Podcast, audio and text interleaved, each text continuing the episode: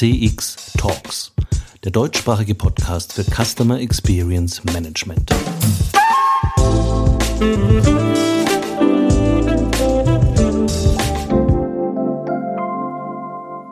Hallo und herzlich willkommen bei der fünften Ausgabe von CX Talks, dem Podcast für alle, die sich interessieren für Menschen, deren Erfahrungen und dem Management dieser Erfahrungen, dem Customer Experience Management. Unser Thema heute sind Kundbewertungen im Internet. Fact or Fake? Mein Name ist Peter Pirner vom ICEM, dem Institut für Customer Experience Management.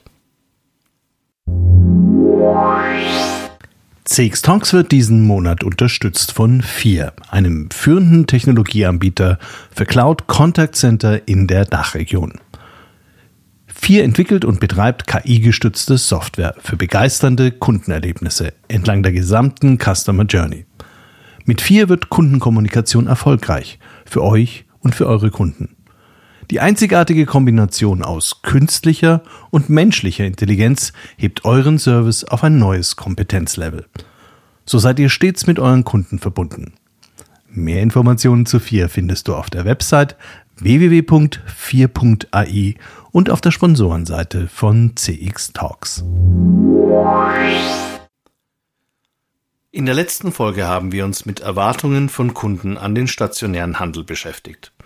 Jens Krüger von Bonsai beschreibt dabei eine Reihe von Trends, die Händler aufgreifen müssen.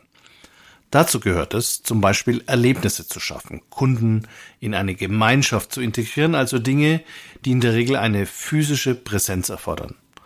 Es gehört aber auch moderne Technik dazu und funktionierendes Omnichannel Management. Also die nahtlose Integration aller digitalen und analogen Kanäle, derer sich die Kunden bedienen wollen, um ihre persönliche Customer Journey erfolgreich abzuschließen. Was Kunden mit Unternehmen, deren Produkten oder im Service erleben, schreiben, zumindest die Digitalreisenden, nicht selten in Bewertungsbeiträgen nieder. Für jeden lesbar. Entweder ein Eintrag im Gästebuch, in allen vier Ecken soll Liebe drin stecken, oder die Chance, dem Unmut mal so richtig freien Lauf zu lassen. Schließlich hört mir ja sonst keiner zu und das muss man jetzt einfach mal gesagt sein. Hand aufs Herz. Haben Sie im letzten Jahr ein Hotel gebucht und nicht zumindest kurz auf das durchschnittliche Sterne-Rating oder auf auffällige Kundenbewertungen zu achten? Oder Ihr letzter Kauf? Meiner war ein Toaster. Die Stiftung Warentest, die legt zwar objektive Kriterien zugrunde, versteckt sich aber hinter der Bezahlschranke. Geld ausgeben für einen Testbericht für Toaster? Da gehe ich doch lieber erstmal auf Amazon schauen. Da tummeln sich Deutschlands Toaster-Experten zuhauf. Die haben meinen Favoriten schon vor mir gekauft und geben in der Regel auch sehr verständlich Auskunft über ihre ersten 100 Tage mit dem neuen Haushaltsgenossen. Mit technischen Finessen, die ohnehin keiner bemerkt, halten sich nur wenige auf. Zugegeben, Pöbeleien, Besserwisser und teilweise auch höchst kreative neue Interpretationen einfacher, grammatikalischer und sprachlicher Grundregeln lassen einen im Einzelfall kurz beim Lesen stocken. Aber was soll's? Ich kaufe ja kein Atomkraftwerk. Und bei so vielen Bewertungen versendet sich der individuelle Irrtum. Ich fühle mich sicher. Dieses Phänomen nennt man die Suche nach dem Social Proof. Also, wenn es alle so sehen, wird es schon stimmen. Mein Freund Werner wiederum würde argumentieren, viele Bewertungen sind so oberflächlich, dass es nichts bringt, sie zu lesen, oder sie sind ohnehin gekauft und damit reines Marketing. Werner hat sich aber in letzter Zeit auch keinen Toaster gekauft. Für Unternehmen sind Bewertungen von Kunden im Netz heute extrem wichtig. Sie können für den Erfolg oder Misserfolg eines Produktes maßgeblich verantwortlich sein. Unternehmen können sie auch gar nicht verhindern. Und es geht vor allem darum, sie richtig einzuschätzen, sie nutzbar zu machen. Ist das wirklich alles Quatsch, was da geschrieben wird? Wer schreibt da eigentlich? Gibt es nicht auch wichtige Anregungen zwischen den Zeilen? Die Welt des Review Managements, also des Managements von Kundenbewertungen im Internet, ist komplex und, wie ich finde, höchst interessant. Deshalb haben wir auch eine Doppelfolge zu diesem Thema produziert. Unsere heutigen Gäste sind Vollprofis auf dem Gebiet von Review Management mit ihrer Firma Gominka. Sie werden etwas Licht ins Dunkel bringen und in dieser Folge unseres Podcasts erklären, warum es für Unternehmen so wichtig ist, Kundenreviews zu beobachten und zu analysieren. Welche Formen gibt es und wie sind sie einzuschätzen? Ich begrüße ganz herzlich Wolfgang Greipel, Gründer und CEO von Gominga und Sandra Stricker, die bei Gominga das Marketing verantwortet. Hallo ihr beiden. Hallo. Hallo. Hallo Sandra. Gleich bei dir, zu, gleich zu dir eine Frage. Wie bist du denn zu Gominga gekommen? Tja, das war eigentlich eher Zufall. Ich komme nämlich aus einem ganz anderen Bereich. Ich habe lange bei einem großen TV-Sender gearbeitet, eben im Bereich Werbung und Kommunikation. Und da ist es so, also letzten Endes das Aufbauen einer Marke oder Image mittels Kommunikation also ein Produkt da draußen bekannt zu machen, ein positives Gefühl, ein Image zu kreieren und die Leute da draußen zum Einschalten zu bewegen, ähm, das äh, war das, was worum es damals ging. Mhm. Und äh, es ist vielleicht nicht ganz vergleichbar, aber irgendwie doch ähnlich mit dem, was Bewertungen für eben zum Beispiel Produkte bewirken. Also im mhm. Optimalfall das Image einer Marke positiv zu beeinflussen, zu einem Kauf zu bewegen. Und natürlich, hier ist es so bei dem Thema Bewertungen, da gilt, je authentischer und auf Augenhöhe, umso wirkungsvoller. Und Wolfgang, seit wann beschäftigst du dich mit Kundenbewertungen? Naja, mit, mit Kundenbewertung mit Gominga eigentlich, sage ich mal so ganz ehrlich, seit fünf Jahren. Aber wenn man so die gesamte Historie nochmal so ein bisschen rüber passieren lässt, dann habe ich eigentlich seit 25 Jahren schon so dieses Thema digital bei mir in, in dem Gen verankert. Also das heißt ganz früher noch in den 90er Jahren schon so mit Internet-Startups äh, unterwegs gewesen und mhm. dann schon vor eigentlich jetzt vor 20 Jahren so die ersten Crawling-Technologien aufgebaut. Damals ging es aber noch vermehrt um das Thema Price Crawling mm, und irgendwann eben so vor fünf bis sieben Jahren dann auf den Punkt gekommen, dass man sich überlegt hat, was wird eigentlich in der Zukunft, ähm, ich sage mal die Conversion, die Kauf, den Kauf Selbst am meisten beeinflussen.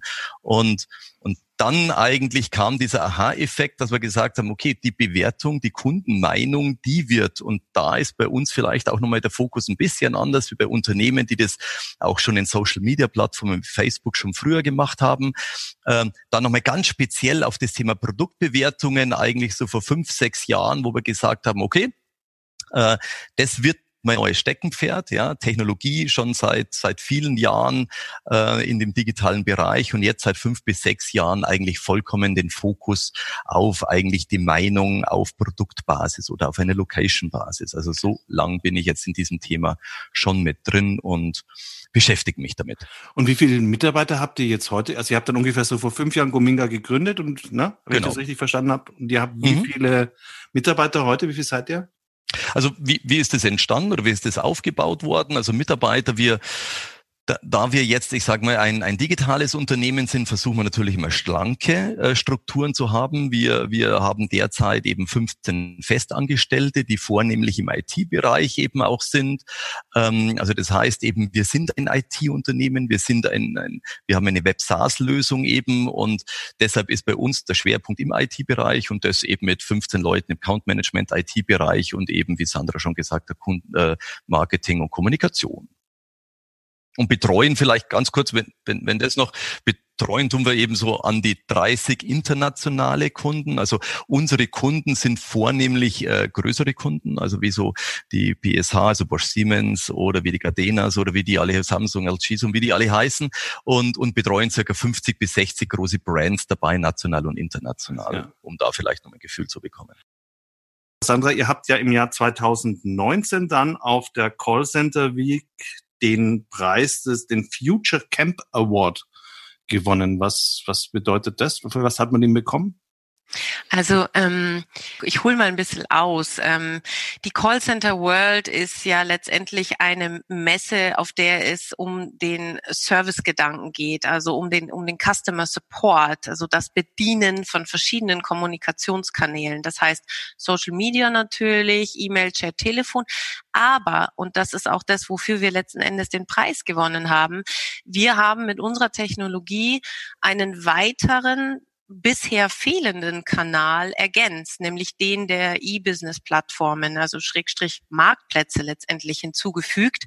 ähm, auf denen kommuniziert wird. Und wir haben auf der Callcenter World diesen Preis für diesen, für diesen weiteren Kanal äh, bekommen oder für die Möglichkeit, den Service aus diesem Kanal ähm, zu, zu geben, zu bieten. Und für uns ist das im Grunde genommen eigentlich nur eine Bestätigung, dass wir mit unserem Thema im Markt ankommen und wir haben äh, in den letzten, in der letzten Zeit eigentlich einige Preise dazu äh, gewinnen können mit unserer Technologie. Bin ich gar also nicht wir aktuell. Haben, ja, wir haben, wir haben den Publikumspreis für das innovativste Startup gewonnen auf dem ECC-Forum. Dann haben wir den KVD Service Management Award gewonnen. Und bei all diesen Preisen geht es letztendlich um diesen Service-Gedanken, den wir mit unserer Technologie anbieten können. Dann beschäftigen wir uns doch mal mit den Customer oder Product Reviews konkret? Ihr sagt, ihr sammelt die ein über eure Software und macht dann was damit. Könnt ihr das vielleicht mir mal beschreiben, wie das, wie man sich das vorzustellen hat? Ihr sammelt es ein über unterschiedliche Kanäle mhm. und Genau. Also vielleicht, vielleicht ganz kurz zur Erklärung. Äh, du musst dir vorstellen, wenn du, wenn, wenn irgendwie ein User draußen äh, sich ein Hotel bucht oder einen Flug bucht, dann ist er vielleicht ganz früher nochmal auf, auf eine Seite gegangen und hat eben dann auf der Hotelseite für das Hotel gebucht und den Flug auf der Lufthansa.de und irgendwann kamen dann mal die Trivagos der Welt und so weiter und haben dann verschiedene Quellen zusammengefügt. Eigentlich genau das machen wir auch. Ähm, unser Fokus liegt aber, wie wir schon gehört haben, haben auf diesen E-Business-Plattformen. Also das heißt, wir sammeln weltweit diese Marktplätze ein, wenn man das so mal verstehen möchte. Also ob das jetzt, jetzt äh, Amazon in Amerika, also in, in .com oder in Kanada ist, also alle Amazon-Marktplätze, wenn das ein Walmart ist, wo eben auch Bewertungen es gibt, wenn das ein Zalando haben wir zuvor gehört, wenn das ein Otto ist, wenn das und, und, und, und, und. Also das heißt, wir sammeln auf der einen Seite alle diese Marktplätze und docken die in unser System an und ermöglichen dann dem Kunden von uns die Sicht eben auf diese Produktbewertungen über diese verschiedenen Marktplätze eben darzustellen, über einen Blick. Also das heißt, der hat so ein Single Login, er muss nicht eben für den einen Marktplatz sich da anmelden, sondern er geht einmal in das Gominga Dashboard und hat alle Blicke über diese Produktbewertungen und was wir dann einfach auch nochmal gemacht haben, nachdem Kunden gesagt haben, Mensch, wir haben ja eigentlich auch noch so etwas wie Reparaturzentren. So sind wir drauf gekommen. Und diese Reparaturzentren ähm, äh, haben jetzt keine Produktbewertung, ja, sondern haben eine, eine Location-Bewertung. Also ähm, wenn ein Konsument irgendwie ein Produkt mal reparieren lässt, dann geht er da raus und geht er zu diesem Repair Center oder zum Flagship Store oder was auch immer und ist dann glücklich zu dieser Location oder auch unglücklich. Und deshalb haben wir eben uns dann mal entschlossen, eben unter anderem auch diese gesamte Location-Welt aus Google eben genauso in unserem Dashboard anzubinden. Das heißt, haben wir praktisch noch mal einen zusätzlichen Kanal aufgemacht, neben dieser Business-Welt, neben dieser Marktplatzwelt eben auch diese Google Location-Welt. Mhm. Also ich selber kenne ein, zwei Studien, wo nachgewiesen wird, dass Product Reviews, allein die Tatsache, dass es ein Product Review gibt, schon zu einem größeren Abverkauf von Produkten führt auf E-Commerce-Plattformen. Aber ihr habt mit Sicherheit vielleicht noch bessere Informationen dazu. Gibt es Studien, die ihr gerne, von denen ihr ganz besonders viel haltet, wo ihr sagt, da kann man relativ gut nachweisen, wie wichtig eigentlich Produkte-Reviews für den Kaufentscheidungsprozess oder für, den für die Wahl einer Werkstatt oder eines Hotels sind? Mhm. Also äh, richtig. Ich, ich glaube, mal Studien, ich, ich könnte dir jetzt 15 bis 20 Studien mehr oder weniger sofort auf den Tisch legen, die aus unterschiedlichen Quellen stammen. Man muss natürlich immer genauer hinschauen, ähm, aber wir betrachten natürlich auch nur diese Art an Studien, die jetzt entweder von Hochschulen, von Universitäten, aus Forschungsunternehmen, aus Beratungsunternehmen heraus generiert wurden. Und wenn man einfach mal so einen Querblick über alle diese Studien mal zieht, dann erkennt man eigentlich immer eine Aussage, die bedeutet mehr als drei Viertel, also das heißt immer zwischen 70 und 75 Prozent aller dieser Konsumenten da draußen lassen sich eben von Kundenbewertungen beeinflussen. Und wenn man dann nochmal einen Schritt weiter geht und betrachtet nochmal so ein bisschen den Detailgrad, dann geht es teilweise so weit, dass wenn man sich ansieht, nach Age-Gruppen aufgeteilt, nach äh, eben Geschlecht aufgeteilt, dass zwischenzeitlich eine Kundenbewertung mehr Einfluss auf eine Kaufentscheidung hat als der Preis. Also das heißt einfach, diese, diese Auswirkung, dieser Impact auf diese Conversion über die Kundenbewertung äh, wird in vielen Studien eben zitiert und eben auch bis dahin, dass man sagen kann, mehr als der Preis und mehr geht dann eigentlich auch nicht. Aber deshalb ist es auch wichtig und deshalb halten wir die Fahne auch immer recht hoch, dass Kundenbewertungen immer sauber generiert werden und dass es eben echte Kundenbewertungen sind. Das sollte man auch vielleicht nicht ganz vergessen. Habt ihr eine Vorstellung, vielleicht Sandra, welche, was die wichtigsten Quellen für Product Reviews so jetzt insgesamt betrachtet Mhm. Was sind denn die Top-Portale, wo ihr sagt, das solltet ihr auf jeden Fall zuschalten, wenn ihr, wenn eure Kunden jetzt diese Reviews analysieren wollen? Also klar, als erstes kann man natürlich Amazon nennen, weil Amazon aber auch letztendlich A, dadurch, dass es bekannt ist, gewachsen ist und die ähm, Möglichkeit der Interaktion anbietet, hier ähm, die Plattform ist, die fast schon als wie soll ich mal sagen, Ratgeber auch von, von den Kunden da draußen konsultiert wird. Das heißt, selbst wenn ich mich erstmal nur informieren möchte über ein Produkt, gehe ich dorthin und schaue mir die Bewertungen an, lese ähm, die Rezensionen und die Ratings und geh, bekomme so einen Überblick, einen Gesamteindruck über das Produkt. Ähm, Natürlich ist es aber auch so, dass manche ähm, Kunden auch noch andere Plattformen haben, die für sie relevanter sind. Also je nachdem, ob das, ob das jemand ist in der Sportbranche oder jemand im DIY-Bereich. Also das heißt, wir haben natürlich auch einen Saturn, Mediamarkt, Salando, Otto, sind alles äh, spezielle Plattformen, die wir A mit unserer ähm, Technologie anbieten, die aber eben letztendlich natürlich da draußen, um auf deine Frage zurückzukommen, auch der Kunde sich anschaut und guckt, was sagt, was sagen Gleichgesinnte auf mhm. dieser Plattform über mein Produkt. Was ist denn so eine typische Menge an Produktreviews bei einem etablierten Produkt und bei einem etablierten Anbieter oder kann man das gar nicht sagen? Ist das einfach nur naiv? Das, das muss naja, jetzt der Wolfgang sagen. Zahlen ist der Wolfgang. ja, genau. Zahlen ist der Wolfgang. Zahlen ist der Wolfgang. Genau, Zahlen, Zahlen ist mein Hobby. Nein, Quatsch. Ähm, ja, ich meine, du hast es ja schon wunderbar gesagt eigentlich. Es, es variiert enorm eben und natürlich ist es ein Riesenunterschied, ob ich mich jetzt gerade im Frühjahr ohne Corona ähm, über ein Rasenmäher, der gerade verkauft wird oder über ein eben sehr saisonelles Produkt Produkt oder über einen Fernseher, der eben dann nach der IFA vor dem Weihnachtsgeschäft eben und, und wo natürlich eine ganz eine andere äh, Menge an Bewertungen generiert wird. Aber ich möchte trotzdem so ein bisschen versuchen, ein, paar Indikatoren eben reinzugehen. Also ähm, vielleicht fange ich mal von oben nach unten an. Ähm, so der Durchschnitt einer großen Brand ähm, und da hängt natürlich jetzt wieder davon ab und da werden draußen sagen, ja, es kommt ja ganz darauf an, da haben die auch alle recht. Ja, wie viele Produkte, wie viele iSins? Also iSins sind natürlich die, die ganzen Varianten dieser Produkte da draußen sind überhaupt. Und wenn natürlich jemand jetzt mit 12.000 Produkten gerade im Monat, den wir so auf der Liste haben, europaweit crawlt, dann kommt ganz was anderes raus. Aber zwischen 7.000 und 10.000 Bewertungen ist eigentlich schon so eine Summe, die relativ realistisch ist, so bei mittleren Brands, die so pro Monat generiert wird. Also Stimmungen, Informationen, ähm, wo man schon sagt, da, da kommt schon mal eine Menge an Informationen zusammen, die natürlich dann hernach eben für Analysen und, und natürlich dann eben auch für Interaktion dienen. Und wenn man sich dann das ansieht, dann sind von diesen nochmal an die 50 bis 70 Prozent obendrauf an Fragen, die generiert werden. Da kommen wir dann ja auch noch vielleicht dazu. Ähm, das heißt, wir unterhalten uns natürlich momentan nur um das Thema Bewertungen. Und das ist auch ähm, bei den meisten Plattformen natürlich das, was alle eint, Bewertungen. Aber ein, einzelne Plattformen wie unter anderem Amazon lassen ja eben auch Fragen von, von den Usern zu. Da ist mehr oder weniger noch eine enorme Menge. Also wenn man jetzt einfach mal von 7000 ausgeht, dann kommen da noch mal 3.000, 4.000 Fragen pro Monat hinzu. Und wenn man sich das Ganze betrachtet, jetzt wieder runtergerechnet, weil äh, wir reden ja auch über das Thema Interaktion. Ich, ich kann ja über diesen Kanal mit meinen User auch reden.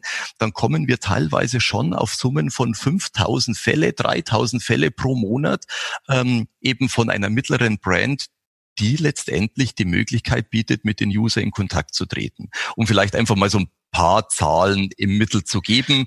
Ähm, ja. Ich, wir haben auch schon 20.000 Bewertungen in einem Hochmonat gehabt von einem Kunden und wir haben auch schon mal nur 1.000 Bewertungen gehabt. Also ähm, wie gesagt, eine große Varianz, aber einfach um da mal ein, ein bisschen Licht ins Dunkel zu bringen.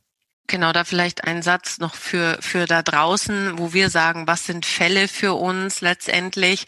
Also Wolfgang sprach ja jetzt von, von Bewertungen und Fragen und ähm, natürlich, es gibt Kunden, die auf alle Bewertungen und alle Fragen antworten, sprich alle Bewertungen ein bis fünf Sterne. Wir letzten Endes aber aufgrund auch der Menge und, und dem, dass man das auch diesen Servicegedanken wirklich leisten kann, ähm, auf jeden Fall empfehlen, ein bis drei Sterne Bewertungen und Fragen als Fall zu betrachten, wo, wo interagiert werden sollte, eine Rückmeldung gegeben werden also sollte. Eine schlechte Bewertung, dass man die nicht einfach stehen lässt, sondern darauf auf jeden Fall reagiert. Ja. Vier und Ganz fünf genau. Sterne einfach weiterlaufen lässt und sich freut. Genau. Mhm. So das kann man so. zusammenfassen. Ja. Wie groß ist das Problem von professionellen oder gekauften Reviews? Mhm. Kann wird sowas verfälscht, also Amazon Buyer Clubs oder solche Geschichten wo systematisch Menschen Produkte zur Verfügung gestellt werden, um dann ein möglichst positives Urteil in genau diese E-Business-Plattformen einzuspeisen, weil es eben so wichtig ist. Was ja. ist da eure Erfahrung? Also Nummer eins, wir sehen das sehr äh, differenziert, beziehungsweise eigentlich wir, wir, wir versuchen da so viel wie möglich auch Licht ins Dunkel zu bringen, weil wir das natürlich eher unter dem Aspekt des negativen äh, Bereichs mhm. sehen, ähm, weil es eine, eine Beeinflussung bringt, die die, ich sag mal, natürlich gewollt und gesteuert ist und somit ja nicht die echte Kundensprache äh, enthält. Deshalb ähm, müssen wir ein bisschen unterscheiden, wie war es in der Vergangenheit und wie wird es jetzt solchen Unternehmen, solchen Amazon Buyer Clubs eben auch erschwert, äh, es zukünftig zu machen. Und natürlich können wir über unsere Software Analysen fahren, wo wir eben erstmal unterscheiden, ist, ist die Bewertung eine verifizierte, das heißt eine wirklich gekaufte Bewertung oder ist es eine nicht verifizierte? Ich, was, hm? äh, was heißt verifiziert, nicht verifiziert im Sinne hm. von gekauft? Äh, verifiziert, also, ist das auf mhm. allen Plattformen gleich oder ist das jetzt Genau, also es ist, es ist natürlich auf unterschiedlichen Plattformen, ist es, wir, wir nennen es eigentlich über alle Plattformen incentiviert. Ja, okay. mhm. ähm, also das heißt, oder besser gesagt, lass uns mal ganz kurz einmal unterhalten. Es gibt eigentlich drei Arten von, von Bewertungen. Fangen wir an, incentiviert, das heißt, ähm, ein, ein, eine Bewertung, die, ich sage mal, von der Plattform gesteuert wird und äh, jemanden ein Produkt zur Verfügung gestellt wird, um eben eine Bewertung zu generieren. Auf Amazon nennt sich das Wine. Und in anderen heißt es eben eine Bewertung, die vom Marktplatz zur Verfügung gestellt wurde, beziehungsweise das Produkt zur Verfügung gestellt wurde. Das ist mal Nummer eins. Dann gibt es eine, eine verifizierte Bewertung das kann ich nur abgeben als User, wenn ich das Produkt auch auf den Marktplatz gekauft habe. Ja, das ist richtig, das kennt man nur von Amazon und es wird auf anderen Marktplätzen so detailliert nicht überall ausgespielt. Das heißt, diese Unterscheidung ist nicht auf jedem Marktplatz gleich und eben eine nicht verifizierte, also mehr oder weniger eine, eine nicht erkennbare Bewertung. Und wir müssen natürlich schon sehen, und deshalb ist auch das, was, was äh, Sandra zuvor mit Amazon als Generalist und als eigentlich der State of the Art im Bewertungsbereich, dass, dass viele Marktplätze da nachziehen müssen und sich schon Gedanken machen müssen, wie sie eben auch Sorge dafür tragen, dass der Konsument draußen erkennt, dass wenigstens auch ein Kauf hinter dieser Bewertung steht. Und wir können natürlich dann, sobald irgendwie so eine Art Tag oder was auch immer da mitgeliefert wird, auswerten und können auch auswerten, naja, ähm, hat denn derselbe mit demselben Namen über verschiedene Marktplätze immer wieder dieselbe Bewertung abgegeben. Also das heißt, über unsere Technologie können wir natürlich verfolgen und können genau solche Spuren aufnehmen, um zu sagen, Moment mal, die, der Name, der ist uns mit der Bewertung auf dem Marktplatz und auf dem und auf dem Marktplatz eben ausgekommen. Na, da steckt doch etwas dahinter. Und natürlich sind solche Punkte dann wichtig, um sie entweder an den Marktplatz zurückzuspielen und zu sagen, schaut mal her, da scheinen eben nicht rechtmäßige Bewertungen Umlauf zu sein. Ähm, und eben auch die Marktplätze zu sensibilisieren, dass sie ihre Strategie überlegen, dass sie eben genau diese, diese, diese Einfallstore, die Amazon vor fünf Jahren, vor vier Jahren noch komplett offen hatte. Ja, da konnte ich mal für fünf Dollar in Indien ähm, hunderte von Bewertungen kaufen.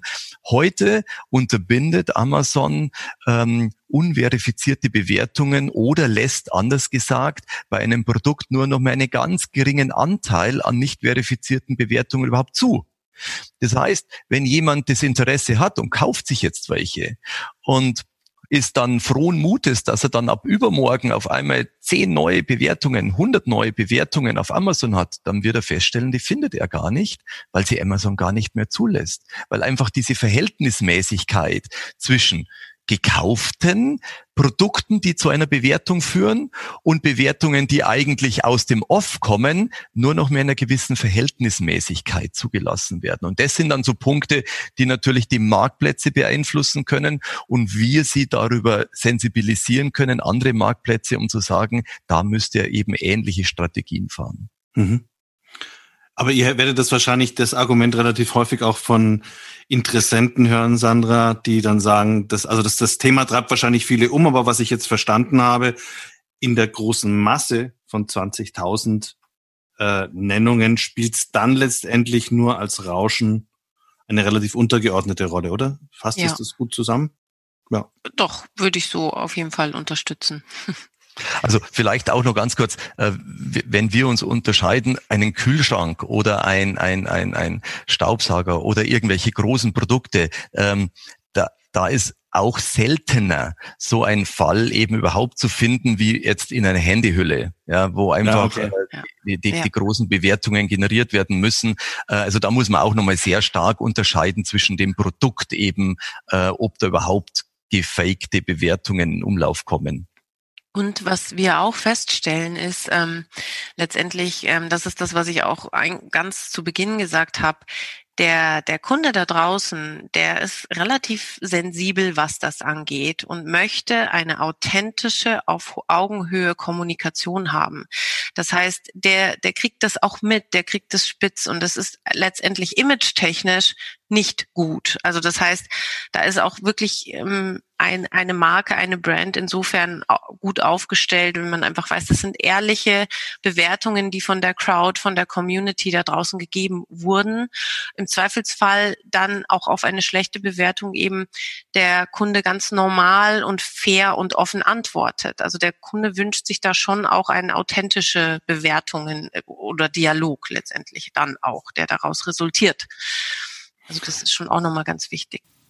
Vielen Dank, Sandra, und auch dir, Wolfgang, für eure spannenden Insights. An dieser Stelle machen wir eine kurze Pause. In der heutigen Folge unseres Podcasts CX Talks haben wir uns intensiv mit dem Phänomen Product Review und Location Reviews beschäftigt. Was ist das? Worin liegen die Unterschiede? Kann man Produktbeurteilungen kaufen? Und wenn ja, was bringt es? In der nächsten Folge von CX Talks, die bereits in einer Woche verfügbar sein wird, werdet ihr uns erklären, wie man große Mengen an Product Reviews sinnvoll und umfassend analysiert und was die richtig erfolgreichen Unternehmen mit diesem Schatz an Kundenfeedback bereits heute machen. Ich bedanke mich ganz herzlich bei euch für den ersten Teil unseres Gesprächs und freue mich auf den zweiten. Bei mir waren Sandra Stricker und Wolfgang Greipel von Gominga, einem Münchner Startup, das mit seiner mehrfach ausgezeichneten Plattform professionelles Review-Management auf allen relevanten E-Business-Plattformen ermöglicht. Ich bin Peter Pirner vom ICEM, dem Institut für Customer Experience Management. Wir drei freuen uns, wenn Sie auch beim zweiten Teil unseres Podcasts zum Review Management nächste Woche wieder mit dabei sind.